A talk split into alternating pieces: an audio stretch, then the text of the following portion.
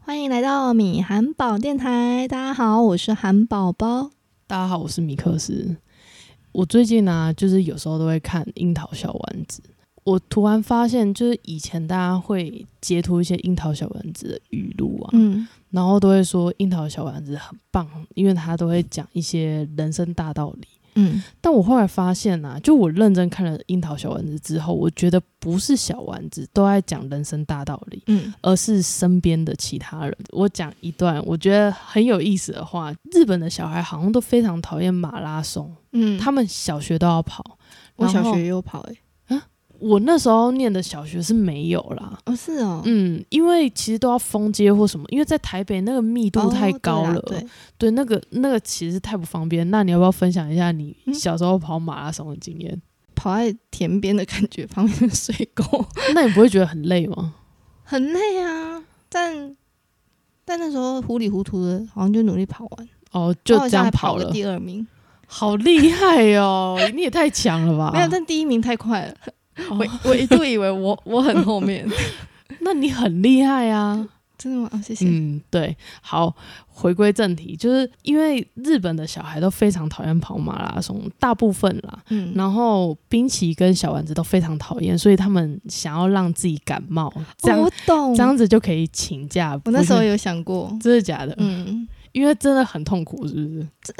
就觉得你你。跑在那个哎、马路上哎、哦，对啊，虽然因为是田边，但你嗯还是会经路经过一部分的马路啊，嗯，因为它跑起来很啊。很硬，对啊，对啊，然后反正就因为他们就想着让自己感冒，然后呃小丸子就是用了一些笨方法，然后反正就是讲冰淇的，嗯他妈就问冰淇说你为什么要一直站在庭院外面？因为那时候很冷，然后他就说什么我想要感冒，他说你这个笨儿子，冰淇就说我宁可死掉，我也不要去跑马拉松。他妈非常的睿智的说：“你连死都可以，为什么不能跑马拉松？”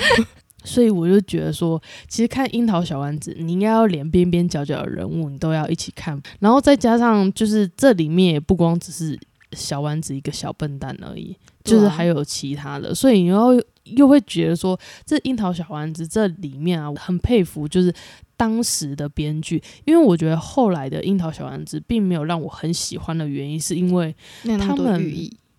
嗯，而且他们讲的范围变得很小，例如可能嗯、呃买什么东西，哦，而不是讲一个我们都拥有的童年回忆。因为其实嗯。我觉得有时候看樱桃小丸子，它前面的部分你几乎都是在看童年的回忆，嗯，可是，在后面就是近期之后，你就觉得嗯，好像还好，我小时候一直觉得蜡笔小新很无聊，嗯。但我长大后发现。它其嗯、很无聊的地方还是有一些很无聊，嗯，嗯但它嗯剧场版每一个都觉得天哪，没错你到底要教我什么？它它的剧场版是真的很厉害，很容易哭。对啊，你不是被我堆坑了几部吗？对啊，这嗯哭到一个不行哎、对啊，蜡笔小新他确实在剧场版很用心呢、嗯嗯，柯南我就觉得他剧场版就是，一直在爽片啊。对 对对对对，一直在 炫那得不要个特期待。柯南的人生意义，但可以期待一下那个蜡笔小小新。对啊他他真的默默的用一个很搞笑、很白痴，因为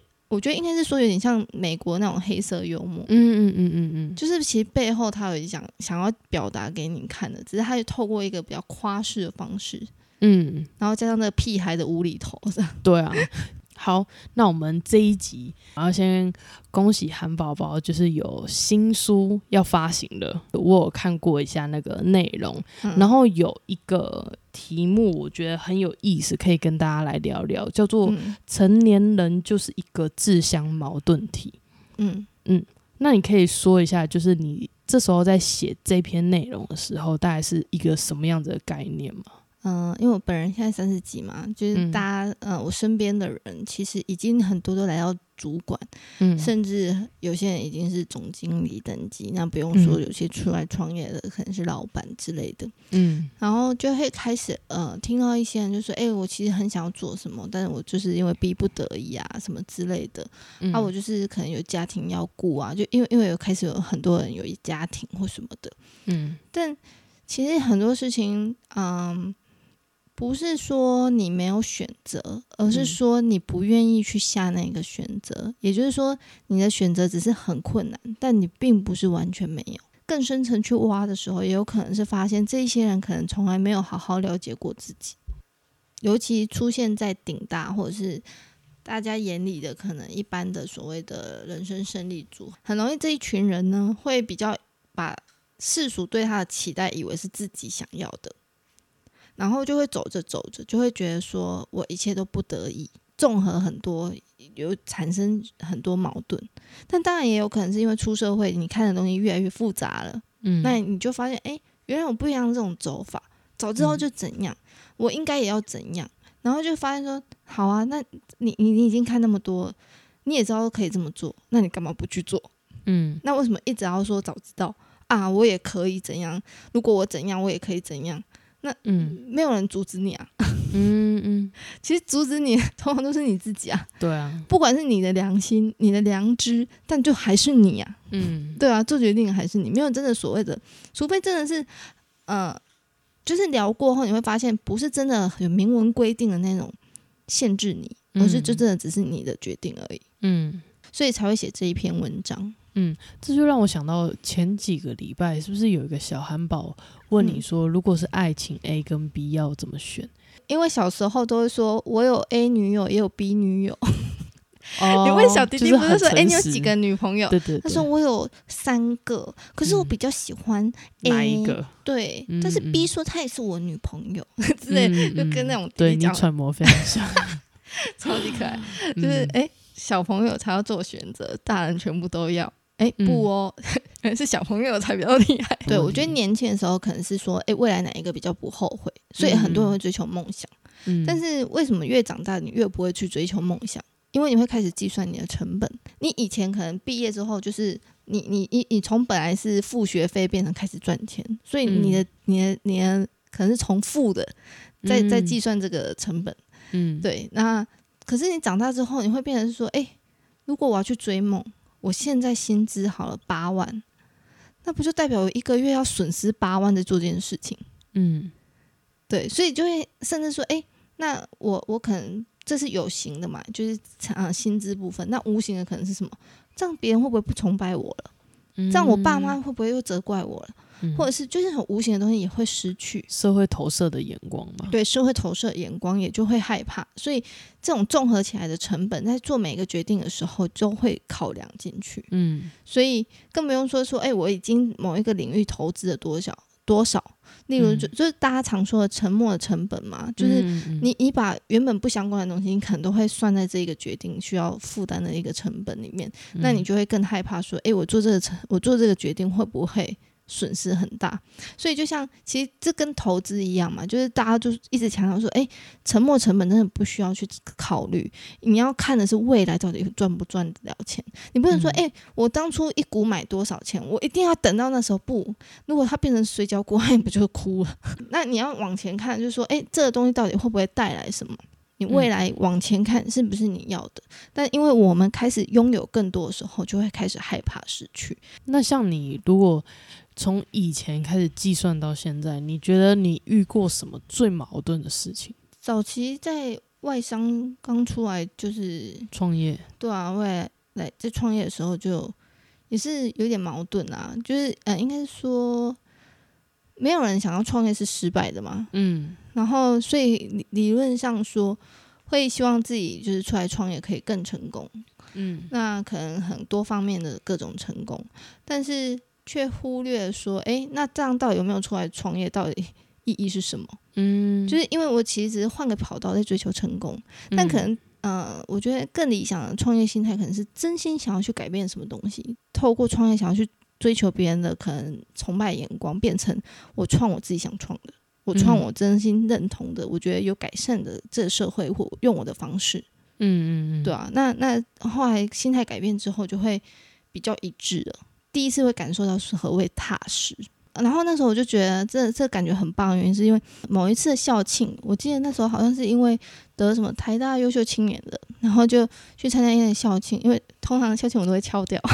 嗯 只是为了要颁奖，所以所以那个就是有去参加。然后我记得那一次的那个呃杰出校友是曹新成，然后他就说，我觉得那一段的对话真的是那一段话真的是有打中我，然后我把它在当年就有打中你，，对那一年有打中我，但往回看会更有感触。曹新成那时候就说，其实我现在啊站在这里得到这个奖，也没有特别的开心。但也没有特别的不开心，就是那种一点点的开心，就一点点快乐。为什么呢？经历很多事情之后，你就会觉得每件事情对他而言就是一点点开心，一点点不开心，就是起伏已经不大了。对他而言，在以人生来看，可能就是其实都小小的了。那他就分享说，他现在追求的就是名副其实、名副其实，让自己每一步都可以做得很踏实。他现在就只追求一个字：实。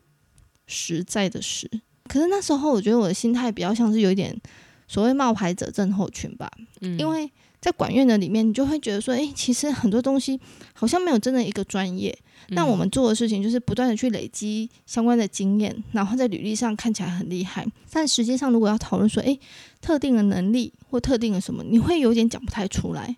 嗯然后你就会觉得很害怕，说，诶，那如果别人是不是累积跟我一样的，就可以替代掉我了？所以即使有人跟你说，诶，你好厉害哦，你心中就会有点不踏实，就会觉得说，哦，那可能是因为我很幸运，有机会进入那一些实习的工作，所以你看到那些 title，看到那些职称，看到那些大企业的名字，你才觉得我厉害，但你不是真的因为认识我，知道我能力而觉得我厉害。嗯，所以就听到那一句话的时候，就觉得，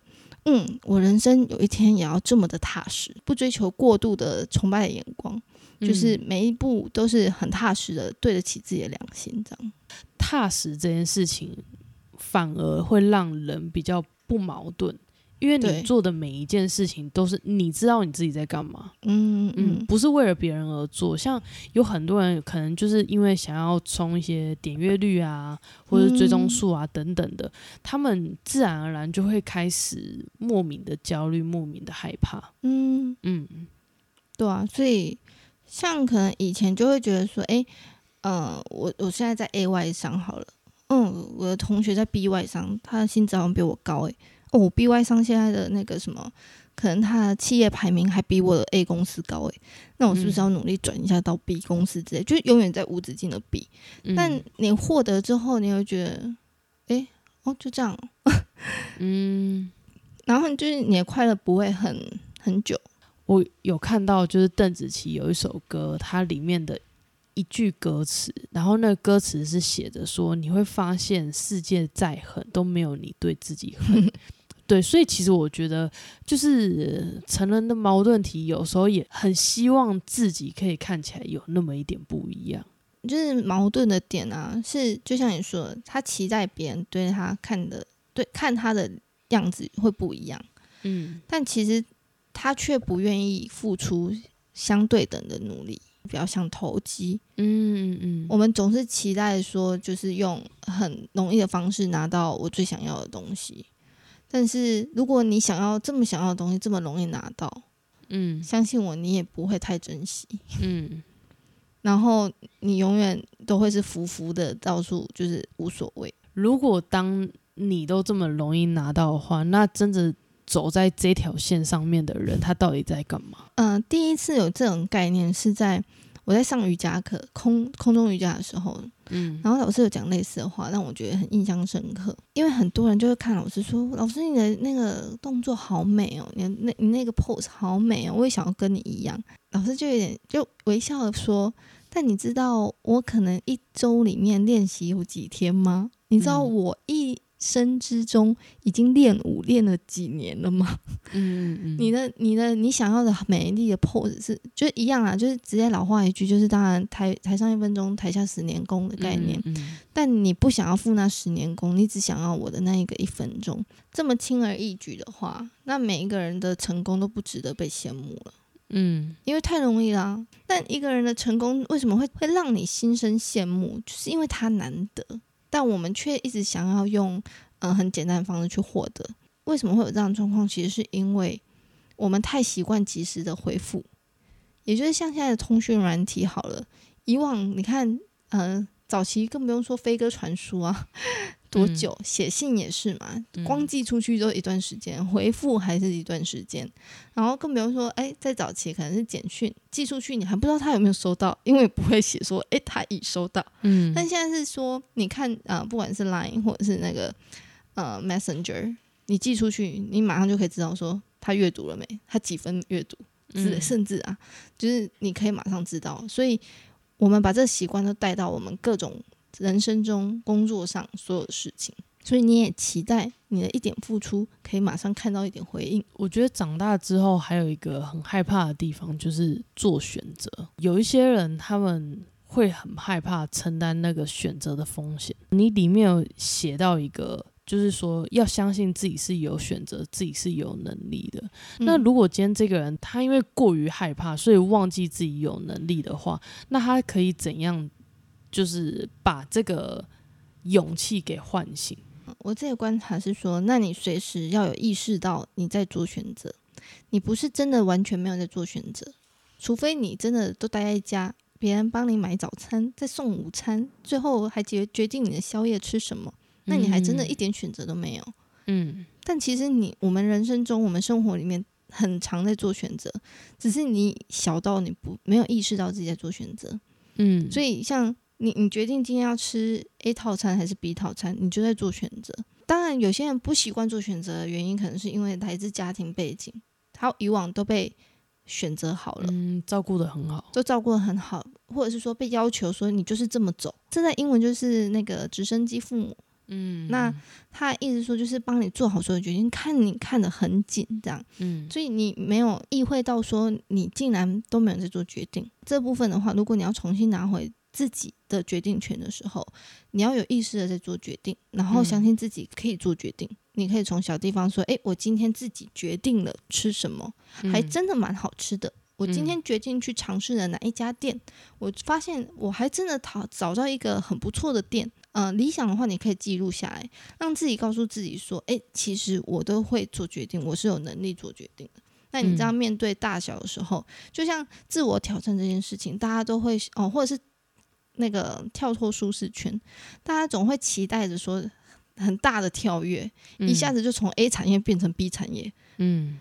就瞬间转换。但其实这这种勇气真的是很难，对我而言都也很难。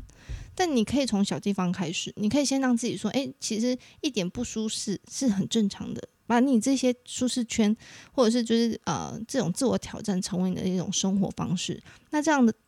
久而久之，你面对大的时候，你就不会觉得这么难、这么可怕，降低你的恐惧。因为对你而言，可能做决定就是跟呼吸一样自然的。这这其实也是跟就是不管是呃职业的辅导也一样，就是像我们在辅导的时候呢，也是引导你去思考，但我们不会跟你说哪一个决定比较好，因为一旦你给建议的时候，你也会开始就是依赖。嗯，所以这为什么通常都会指引你思考完之后，然后会反问说：“那你现在觉得哪一个决定？你想要下哪一个决定？你觉得哪个决定可能对比较好，比较符合你理想的样子？”其实小汉堡在问我问题的时候，我也通常会用这样的方式，就是我会点到几个你你需要思考的点，但我不会直接给你决定。嗯，因为毕竟。你自己跟自己相处了，如果你现在二十五岁好了，你自己跟自己相处二十五年，为什么你期待一个我认识你不到十分钟却可以了解你一切的？然后你为什么相信一个认识你大概就只有十分钟却可以给你人生的一个很大的决定，一个好的决定呢？应该说每个人的背景不一样，做出来决定不一样，所以把几个厘清该厘清的点提供给你参考之后，那你参考之后，依照你自己的背景，依照你自己的养分。长出你自己应该长的花，或者是你自己应该走的结的果，这样才是最理想的。大家都以为说人生胜利组们，或者是呃顶大们，好像很会自己做决定。但其实我观察，不是所有人很会做决定，他们只是顺着世俗对他的期待而走，所以反而让他真正做决定的时候，他会不知所措，因为他以为自己有做决定。他以为我填了志愿表，叫做我有做决定，但其实那时候你没有不需要太挣扎。建议就是说，如果你自己发现自己很不敢做决定的时候，你更应该要训练说，买衣服买什么东西都要跟自己说，我是要自己选择的。嗯，然后我我选择买这个。嗯，对，就是从小事开始累积这样。嗯，对啊你大概是我认识里面，就是我认识的朋友里面最喜欢跳脱舒适圈的人。嗯，真的吗？嗯，因为例如像是你前阵子很忙嘛，因为有线上课程要录，嗯但是也有一个计划是大家所不知道，就你也同时在写书，然后你在这么忙的情况下，你平日在上班，然后你下班之后再写书，嗯假日的时候再录课程。嗯但是你有时候没有录课程的时候，你还会去上课。以嗯出社会的人来说啊，不是每个人都很想要进修。第一个进修很麻烦很累，第二个就是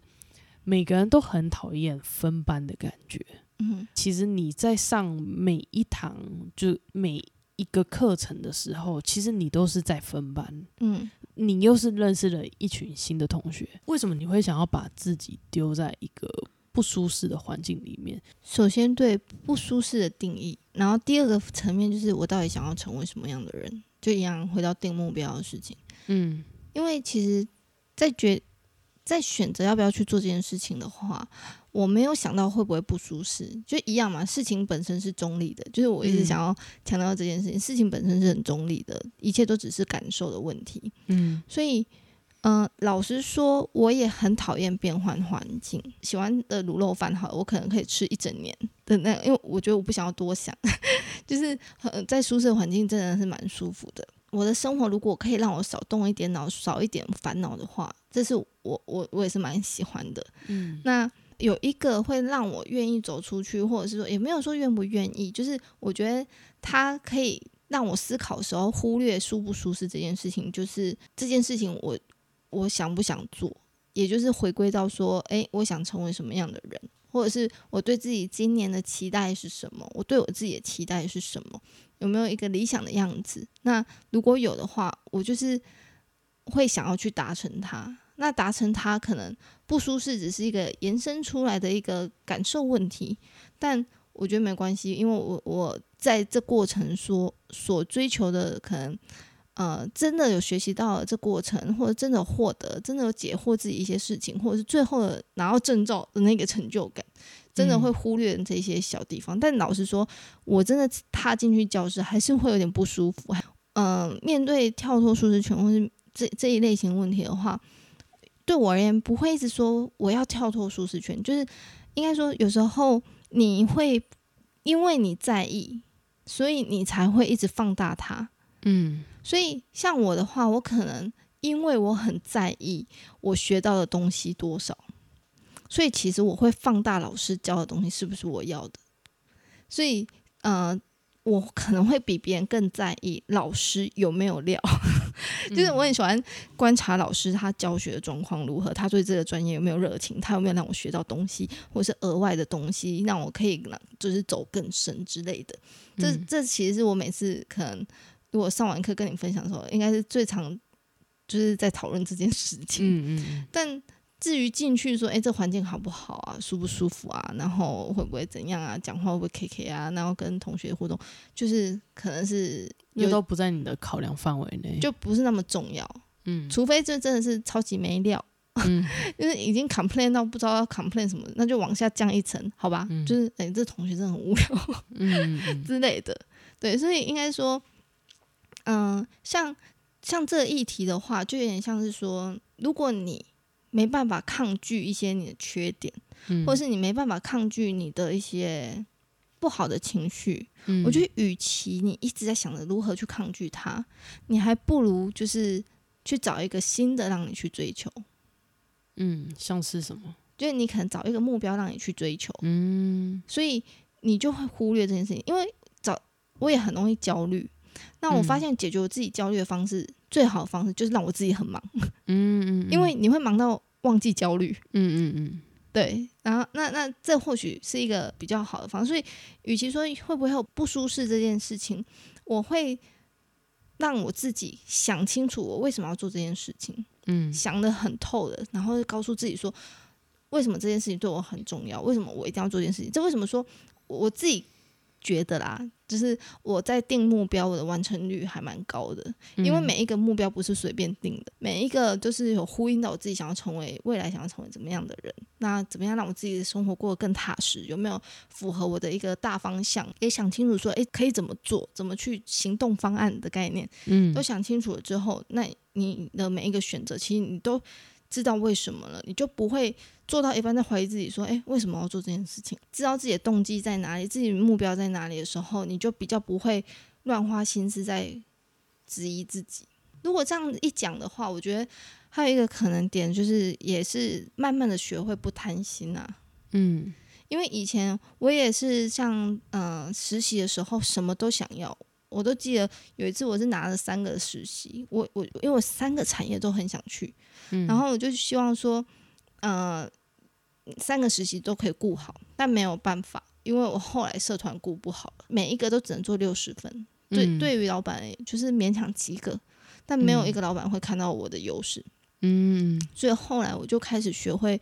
那个呃，我就辞掉两诶，辞掉两个吧，嗯然后就只留一个。这为什么？像在线上课程，我有跟就是同学们说，你要先认真的看一下你的时间表，嗯哪些你是真的可以用，还是你想象出来可以用？因为大家在定目标，这是心理学有讲啊，在定目标永远是最美好的。你会以为自己可以完成很多事情，但你后来做的时候，你会发现根本没有那么多事情。嗯所以，当你这这部分你要怎么去抓那个弹性？这为什么我会请会建议说，诶，如果一个是一个空间一个时间，你没办法挤出四十分钟完全不间断的话，那这个只能当成一个衔接的时间，你就不要硬要在这里面还塞一个说要看书，嗯不会，因为你看不下去。嗯对，所以像这种我就会开始呃让自己更明确说，诶，我时间到底状况是怎样，然后哪一个是我的 top priority。嗯符不符合？如果没办法符合，那我就要删掉。然后另外是说，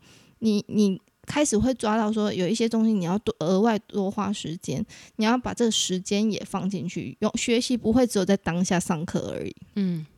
你上课后你还要复习，你还要练习，甚至现在有一些课程都还要我去实习。所以像这种东西，你一定要把这个算进去之后，你才能知道说我还有剩下多少时间可以用。嗯那你在定目标的时候就可以更明确、更准确，然后不会每次定完都只是让自己很泄气，而是真的觉得说，诶，完成度还真的蛮高的，然后让自己更有动力的一直往前进。好，那我们今天就聊到这边。如果你是在 Apple Podcast 听到这一个节目的话，欢迎在 Apple Podcast 给我们五颗星，然后留言跟我们分享。那如果在其他地方的话，也欢迎可以来到韩宝宝的 Instagram 留言或私讯我们。那我们今天就到这边，下次见，拜拜。拜拜。